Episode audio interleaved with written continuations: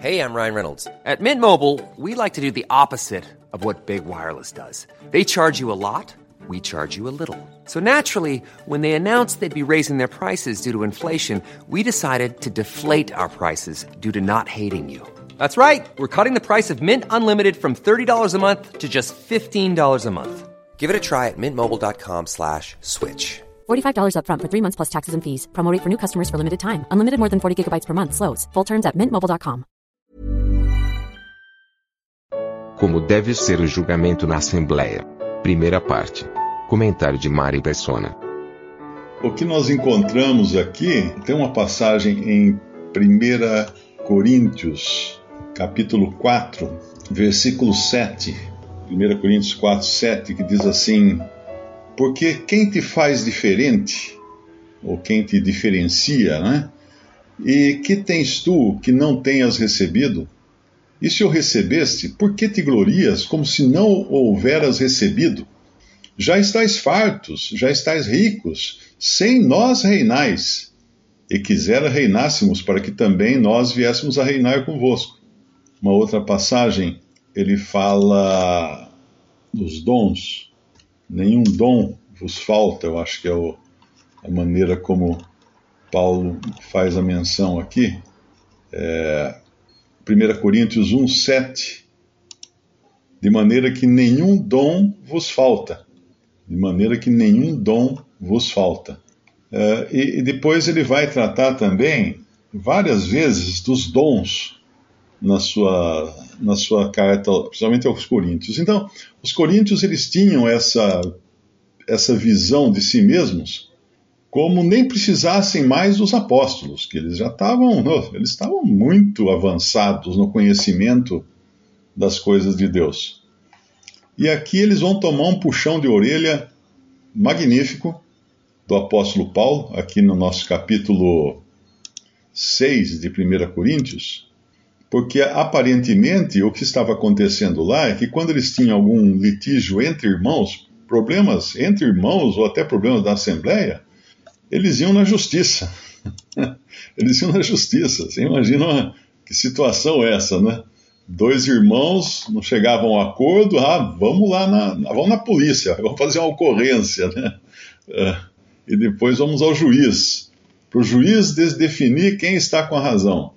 Ora, isso é, é dar ao incrédulo um, uma capacidade muito maior que aquela que Deus deu ao crente para resolver as coisas de Deus, da maneira de Deus.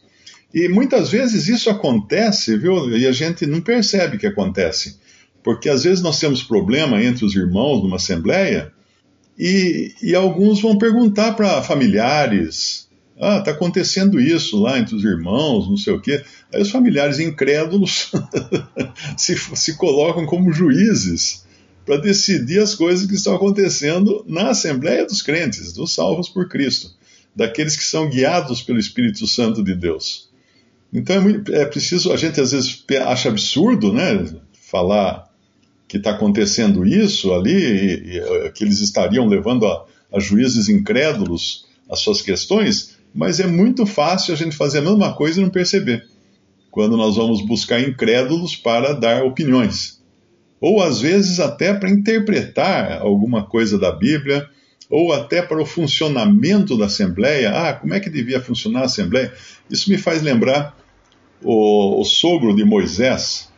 O sogro de Moisés era um sacerdote, uh, mas ele não era um, um, ele não era do povo hebreu, não era do povo de Deus. E chega um momento em que ele ele vai a podemos até abrir lá é, Jetro, né, que é o nome dele, é, é, capítulo 18, versículo 13. E aconteceu que no outro dia Moisés assentou-se para julgar o povo, e o povo estava em pé diante de Moisés. Êxodo, Êxodo 18, 13. E o povo estava em pé diante de Moisés, desde a manhã até a tarde, Vendo, pois, o sogro de Moisés tudo o que ele fazia ao povo, disse: Que é isto que tu fazes ao povo? Por que te assentas só? E todo o povo está em pé diante de, diante de ti desde a manhã até a tarde? Então disse Moisés a seu sogro: É porque este povo vem a mim para consultar a Deus. Quando tem algum negócio, vem a mim para que eu julgue entre um e outro e lhes declare os estatutos de Deus e as suas leis. O sogro de Moisés, porém, lhe disse: Ah, não é bom o que fazes.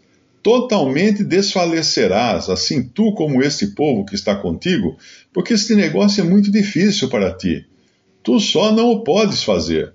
Ouve agora minha voz, a minha voz. Eu te aconselharei e Deus será contigo. Sê tu pelo povo diante de Deus e leva tuas causas de Deus. E declara-lhes os estatutos e as leis e faz-lhes saber o caminho em que devem andar e a obra que devem fazer. E tu, dentre todo o povo, procura homens capazes, tementes a Deus, homens de verdade, que odeiem a avareza, e põe-nos sobre eles por maiorais de mil, maiorais de cem, maiorais de cinquenta, maiorais de dez, para que julguem este povo em todo o tempo, e seja que todo negócio grave tragam a ti, mas todo negócio pequeno eles o, julguem. Assim a ti, a ti mesmo, te aliviarás da carga, e eles a levarão contigo. Se isto fizeres e Deus te mandar, poderás então subsistir. Assim também todo este povo em paz irá ao seu lugar. E Moisés deu ouvidos à voz do seu sogro e fez tudo quanto tinha dito. E escolheu Moisés homens capazes de todo Israel e os pôs por cabeça sobre o povo, maiorais de mil, maiorais de cem, uh, maiorais de cinquenta, maiorais de dez. E eles julgaram o povo em todo o tempo. O negócio árduo trouxeram a Moisés, e todo o negócio pequeno julgaram eles. Então despediu Moisés seu sogro, o qual se foi à, à sua terra. Bom, aqui nós vemos uma coisa muito, muito clara que a gente tem que prestar atenção, porque essa passagem é usada, principalmente na religião, como justificativa para se criar toda uma estrutura de homens, como existe numa empresa, né? Tem o presidente, o vice-presidente, os diretores, e assim é numa denominação cristã. Você tem o presidente da denominação, você tem o vice-presidente, você tem os diretores, diretor de louvor, diretor de, de, evangelismo, diretor de não sei o quê. Aí você aí é, uma, é uma escada de cargos, né? uma, uma pirâmide. É uma pirâmide. Lá na ponta da pirâmide está o presidente, o presidente da denominação. Às vezes tem o presidente no Brasil, o presidente internacional ou coisa desse tipo.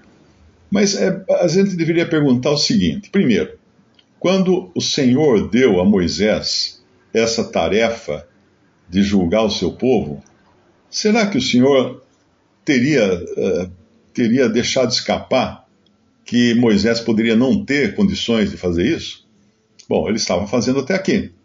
E será que o Senhor precisaria que um sacerdote pagão, de deuses pagãos, viesse dar o, seu palpite, a sua, a sua, opinião, de maneira a Moisés mudar a, a sua forma de, de tratar do, dos assuntos do povo, até aqui, Moisés, o Senhor tinha falado com Moisés frente a frente.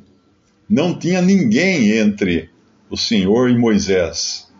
Então, uh, Moisés cuidava desse problema antes. Esse problema não existia, vamos dizer assim, enquanto Moisés estava na dependência completa do Senhor, não é? Mas aí nós vemos entrar esse, esse palpite de um homem que nem era, nem fazia parte do povo de Deus. É, tinha lógica o que ele ensinava, né? Mas uh, o, que no, o que nós vemos é que com essa, essa vamos, dizer, vamos dizer assim, esse diluir, essa diluição da autoridade, porque antes alguém falava, perguntava uma coisa para Moisés, Moisés perguntava para o Senhor e vinha a resposta do Senhor através de Moisés e pá, chegava na pessoa. Mas agora não, agora você diluiu a autoridade e, e as pessoas já não teriam contato direto ou mais próximo com o Senhor. Eles iriam eles iriam ter intermediários agora que fossem até Moisés e Moisés então levasse o problema ao Senhor. Uh, essa, essa, esses intermediários, né, nós vamos encontrar. Depois, deixa eu só dar uma olhadinha aqui no, no capítulo 19, Não, é capítulo 18 mesmo. Esses intermediários, eles não, não estariam ajudando, vamos dizer assim, em aproximar o povo do Senhor. Então, a pergunta que, que fica aqui é o seguinte: será que eles precisam, será que Moisés precisava dessa mãozinha? Hum? Será que isso iria ajudar ou atrapalhar? Uh, Jetro entra, entra em cena para fazer isso, para dar essa opinião, para dar esse palpite aqui, e some, desaparece de cena. Nós não vemos mais Jetro, uh, embora a intenção dele fosse boa, né? Ele não permanece com Israel. Ele não vai passar por Israel, com Israel por todas as dificuldades que Israel iria passar. Então é aquele que vem, né? Esse é típico, né? Daquele que vem, dá um palpite e, e cai fora. Porque ele não está vivenciando, uh, ele não está vivenciando aquilo que, que o povo está passando. Mas, de qualquer maneira, uh, eu acho que isso aqui é um exemplo para nós também, quando nós pensamos lá em 1 Coríntios capítulo 6, né? Que que nos fala da, de não, não trazer para julgar as coisas entre o povo de Deus, não trazer incrédulos, não trazer pessoas que não têm qualquer comprometimento com o Senhor e não têm também o discernimento é, que, que o Senhor dá aos seus, ele não dá aos incrédulos. Porque quando nós, quando nós vamos a um juiz, é claro que tem demandas né, que não são relacionadas a coisas entre irmãos, nós podemos estar envolvidos em alguma coisa, uma acusação grave aí, um crime que outra pessoa cometeu e agora nos envolve nisso. E aí nós vamos ter que sim buscar as autoridades, buscar buscar a ajuda de, de, daqueles que Deus constituiu como juiz para os homens, né, diante dos homens, diante da humanidade. Mas são, são julgamentos que não, não estão dentro da alçada da Assembleia ou de litígios entre irmãos. Mas voltando então lá em, em 1 Coríntios 6, uma coisa que chama atenção aqui é, é, a, é a, a, expressão não sabeis vós. Olha que interessante, olha, ele vai, ele vai começar no versículo 2 dizendo: Não sabeis vós que os santos hão de julgar o mundo? Ou seja, quando eu li aqueles versículos que falava que eles, eles se consideravam já, eles já tinham toda, toda a sabedoria, todo o conhecimento, já se sentiam reis, já podiam reinar, tinham os apóstolos, tudo, né? Eles tinham um grande problema que era orgulho. Eles se achavam grande coisa, os coríntios. E orgulho é o primeiro passo para a queda. Quando você se acha alguma coisa, a próxima cena é você com a cara no chão. Quando ele fala, não sabeis vós que os santos hão de julgar o mundo? Ou seja, com todo o conhecimento que vocês têm, com toda a sabedoria que vocês têm, vocês não sabem ainda que os santos hão de julgar o mundo? Não sabeis vós? Uh, até mesmo os anjos serão julgados pelos, pelo, pelos salvos. Agora, veja o seguinte: ele fala essa expressão, não sabeis vós, no versículo 2. No versículo 3, ele vai falar dos anjos. Não sabeis vós que havemos de julgar os anjos? Isso aqui nos leva a pensar que, que solene será o dia quando os anjos serão trazidos na presença do Senhor e dos seus santos para serem julgados. Pensa assim, que coisa tremenda, né? A gente, claro, tem um maior respeito, né, por anjos, porque eles são mensageiros do Senhor. A gente tem o poder que tem um anjo, né? não dá nem para brincar, né? A gente não tem o poder que tem um anjo. Nós somos feitos menores que os anjos. Nós não temos uh, uh, tudo aquilo que o anjo tem, né? Mas repare que ele fala isso, né? Não sabeis que vós ireis julgar os anjos. Lá em lá em 2 Pedro, capítulo 2, ele revela que Deus não perdoou os anjos que pecaram, mas havendo-os lançado no inferno, ou no, no, no Hades, né, ou na Gena, que não sei qual é a palavra mais correta aqui, uh, no original, uh, os entregou às cadeias da escuridão, ficando reservados para o juízo. Ou seja, Existe uma prisão espiritual onde está, que está cheia de anjos que, que pecaram. E eles estão esperando o quê? Eles estão esperando o julgamento do, no qual nós vamos participar. E no, no mesmo capítulo de 2 Pedro, capítulo 2, mais para frente, assim sabe o Senhor livrar da tentação os piedosos e reservar os injustos para o dia do juízo para serem castigados. Então nós vamos julgar o mundo e vamos julgar os anjos. Olha que coisa tremenda.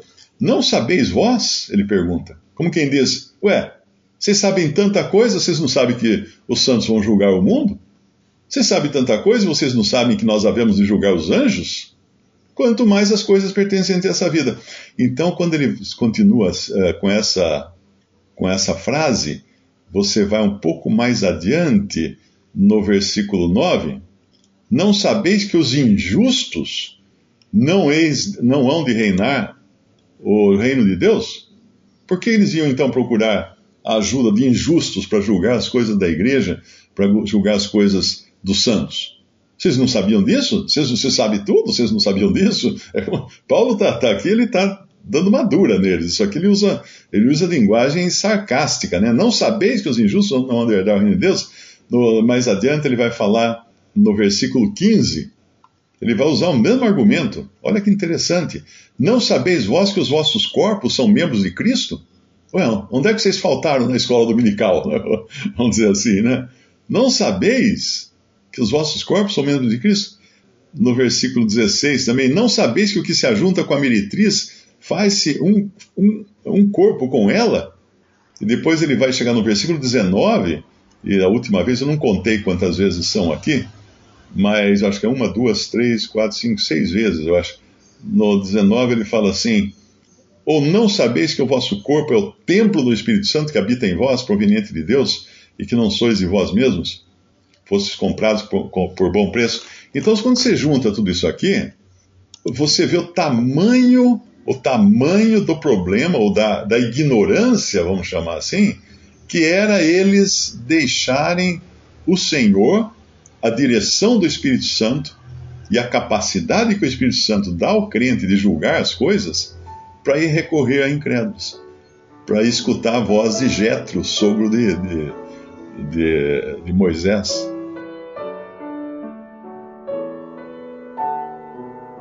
Visite respondi.com.br. Visite também 3minutos.net.